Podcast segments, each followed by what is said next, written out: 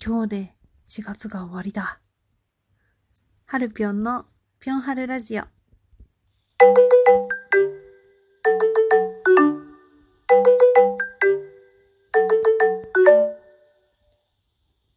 もう1ヶ月がすごくあっという間な気がしました。はあ、はるぴょんです。えー、はるぴょんのぴょんはるラジオ。今日は2020年4月の30日、えっと、木曜日です。今日は16回目のラジオになります。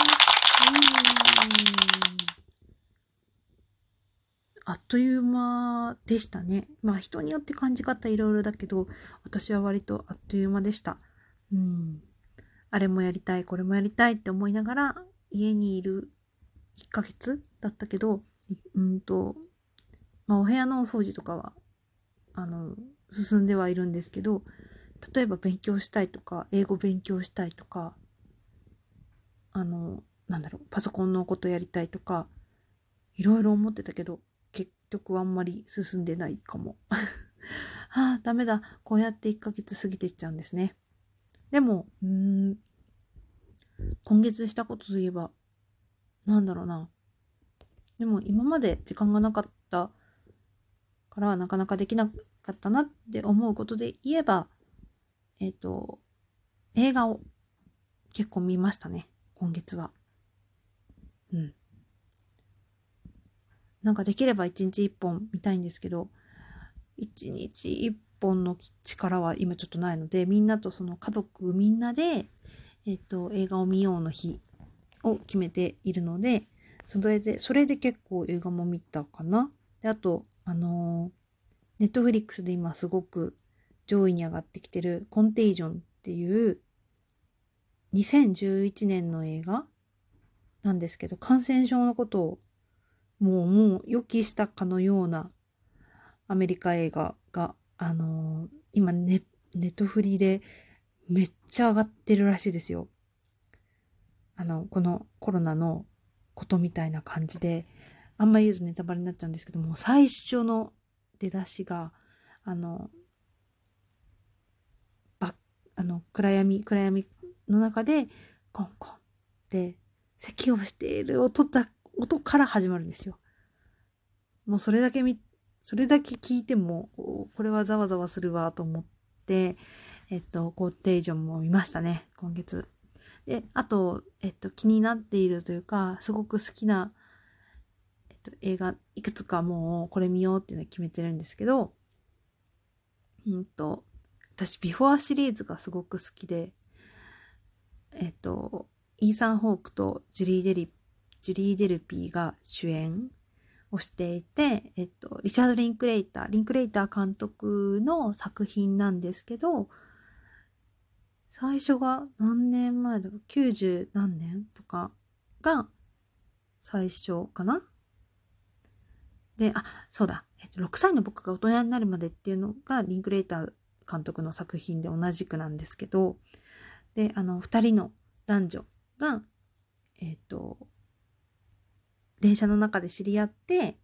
で、急行列車の中で知り合うんですけど、まだ若い二十歳ぐらいの男女が。で、えっと、途中で一瞬ね、下車するんですよ。超長い列車なので、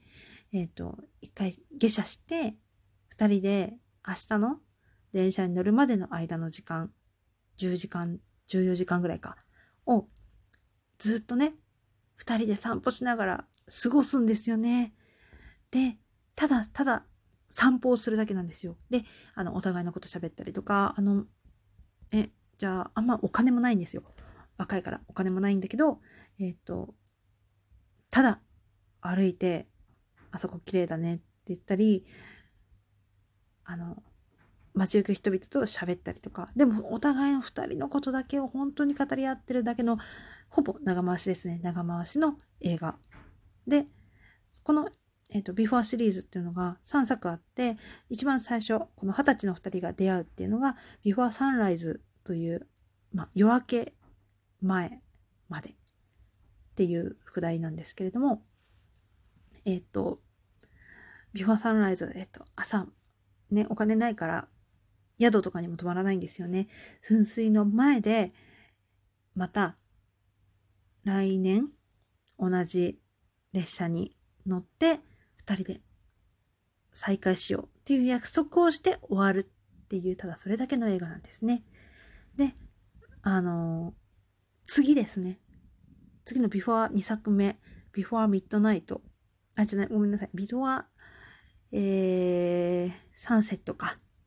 夕暮れまで。っていう映画がですね、そこから9年後に撮られた映画があって、その二人が、え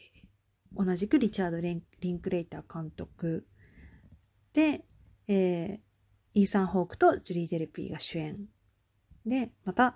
9年後の彼らの恋愛観だったり、えー、二人の状況、その時の状況とか人生とかをお互いにまた、またね、散歩しながら語られるっていう、これまたね、すごい作品なんですね。また長回しですよ。普通に。会話会話劇の。次の作品が Before Midnight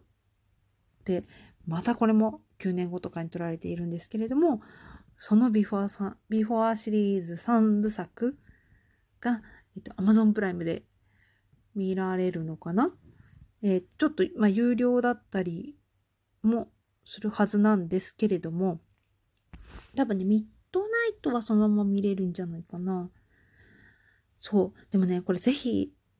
1個目から順番に見てもらいたいですね。そう、あの、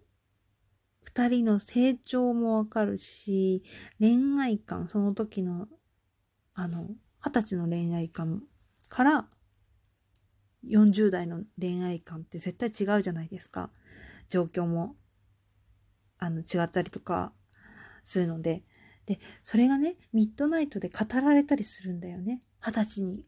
の頃に語ってたことを40の時の恋愛観とかで、でも別にあの時はこうだったよねみたいなことではないんですよね。相手が二十歳の時に言ってた同じセリフを自分が今度は言うみたいな。でもそこには積み重なってきた年月があるから突き刺さってしまうものがあるみたいな。これはね、ぜひ見ていただきたいですね。そう。あの、当時実際に同じように、そ、ビフォー1作目からサンライズから好きな人はね実際に同じだけ年を取っているからねきっと楽しかったと思いますよ。私はミッドナイト3部作で揃ってからのファンなのであの一気にね全部見たパターンなんですけれども。はい。そんなわけであの映画まだまだ見たいやつはたくさんあるので飛んで埼玉見てないんですよね。飛んで埼玉とかも、なんかコメディでも何でも洋画でも何でもかんでも見たいと思いながら過ごしております。あとはね、なんか楽しみ、楽しみっていうのかな。うん、楽しみはたくさんあるんですけれども、うん、おすすめ、おすすめ？は、えっ、ー、と、日曜日の夜ですね、深夜1時5分とかからやっている、あの、あ、うん、テレ東でやってるんですが、日向坂で会いましょう。日向坂で会いましょうっていうバラエティがすごくおすすめです。日向坂46っていうグループがあると思うんですけれども、えっと、そこのグループの初冠番組ですね。いや、日向坂についてはね、あのー、もうこんな、あと残り、残り数分では語られないんですが、あの、とりあえずこの番組がめちゃめちゃ面白いです。普通にアイドルちゃんたちが、日向坂のアイドルたちがやっている番組で、MC はオードリーのお二人なんですけども、あのね、アイドル番組と思う中でですね、普通にバラエティ番組として成立しているし、あの、最初は絶対顔わかんないじゃないですか。顔と名前が一致しないし、多分似た顔に見えるんですけれども、多分 MC のオードリーさんのいじり方個々人のいじり方とか、あとは、その、スタッフさんの企画の出し方とかがすごくいいと、いいんだと思うんですけど、あの、見てるうちにね、個人それぞれのメンバーのことがすごくわかるようになってくるし、すごく好きになってくる。なぜかというと、その今回の企画に対して、それぞれのメンバーがすごい一生懸命に真面目に取り組んでくるんですよね。あの、お題とか、今回は次はこれやるよみたいに言われた時も、あの、真面目にそれに取り組んでくる子もいるし、中途半端に取り組んでくる子もいる、いるんだけど、真面目にちゃんとやった子は、その分、あの、手を挙げてさ、発言できるし、そうじゃない、あの、よくわかんないみたいなメンバーに対しても、オードリーさんがちゃんとスポットライトを上げて、当ててあげて、それに対して周りのメンバーがいじったりとか、あとはテロップでスタッフがそれに対していじったりとかしてきたり、過去のあの曲、過去曲の歌詞とかを引用したりして突っ込むんだよね。それがね、また絶妙ですね。あの、そのテロップとかも知る人ぞ知るみたいな感じなので、知ってる方としてはすごくあのマニアックな楽しみ方ができるんですよ。なので、日向坂で会いましょうは、あの、良ければすごくおすすめです。めちゃめちゃ笑ってしまうし、何度でも見たいってちょっと思ってしまうんですよね。はい。そんなわけで なんか、うん、全然まとまってなかった。全然まとまってなかったんですが、えっと、4月の終わりですが、この後も、明日からも楽しく5月を迎えていきたいと思っています。皆さんも楽しくいきましょう。はるぴょんのぴょんはるラジオ、明日も会えると嬉しいです。